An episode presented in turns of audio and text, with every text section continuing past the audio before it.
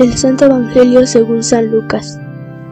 En aquel tiempo, Jesús entró en un poblado y una mujer llamada Marta lo recibió en su casa. Ella tenía una hermana llamada María, la cual se sentó a los pies de Jesús y se puso a escuchar su palabra. Marta, entre tanto, se afanaba en diversos quehaceres, hasta que, acercándose a Jesús, le dijo, Señor, ¿no te has dado cuenta de que mi hermana me ha dejado sola con todo que haces? Dile que me ayude. El Señor le respondió, Marta, Marta, muchas cosas te preocupan y te inquietan, siendo así que una sola es necesaria. María escogió la mejor parte y nadie se la quitará. Palabra del Señor.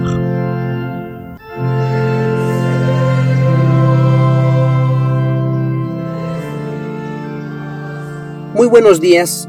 Nuestro Señor Dios nos sostiene y alimenta con su palabra hecha carne. Y hoy nos da la bienvenida a este miércoles de la semana 17 del tiempo ordinario, con el pasaje de San Lucas, donde aparece Marta, ya que la iglesia celebra hoy su memoria.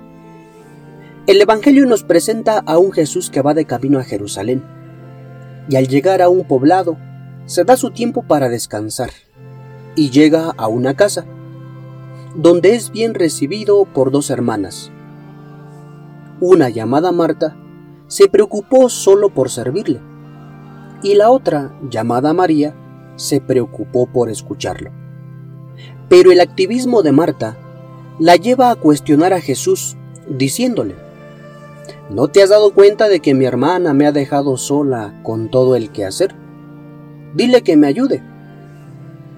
La respuesta de Jesús hacia Marta trata de calmar sus preocupaciones, diciéndole que una sola cosa es necesaria, quedando esta única como la mejor parte.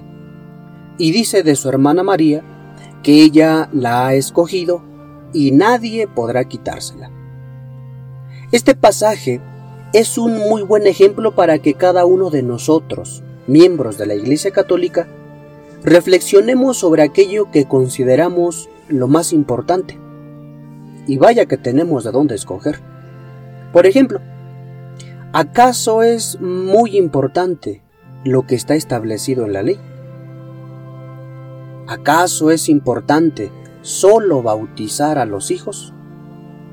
¿Es importante solo inscribirlos en la catequesis presacramental para que tan solo reciban el sacramento de la Eucaristía en la primera comunión o para que solo reciban el sacramento de la confirmación? ¿Acaso es solamente importante el simple hecho de casarse? ¿Es importante solo asistir a una peregrinación o visitar algún santuario? ¿O es importante recibir la novedad del reino de los cielos en la palabra de Dios hecha carne, en nuestro Señor Jesucristo? Marta cumple con lo normal, con lo que mandan las normas de acogida. Ella es el símbolo de aquellos miembros de la Iglesia que creen que con cumplir ya están arreglando todo o están haciendo lo que Dios quiere. María cumple también con la norma de acogida, pero lo hace de un modo distinto, con una actitud novedosa que sale desde el corazón.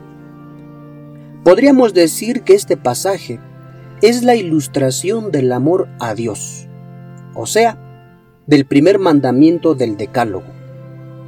El amor verdadero a Dios debe ser el único motivo para escuchar la palabra de Jesús. En este pasaje evangélico, la escucha de la palabra es realmente lo único, la cosa necesaria que todo discípulo necesita antes que cualquier otra cosa.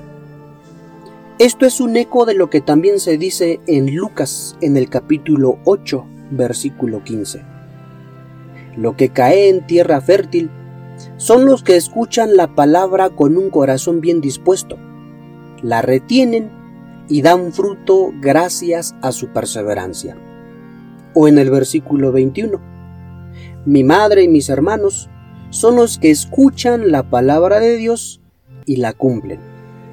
Por eso, para saber hacer bien el bien, primero debemos escuchar, y si hacemos sin escuchar, lo estaremos haciendo mal. Un servicio que no presta la suficiente atención a la palabra de Dios no tiene ninguna garantía de continuidad efectiva. Por su parte, estar a la escucha de la palabra de Jesús es un bien duradero que nunca le será arrebatado al verdadero discípulo de Cristo. Hermanos, que la palabra de nuestro Señor nos ayude. Primero, a ser verdaderos cristianos. Y segundo, a actuar como cristianos.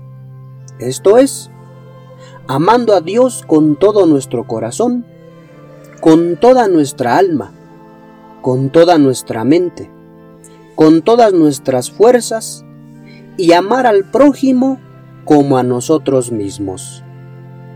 Que así sea.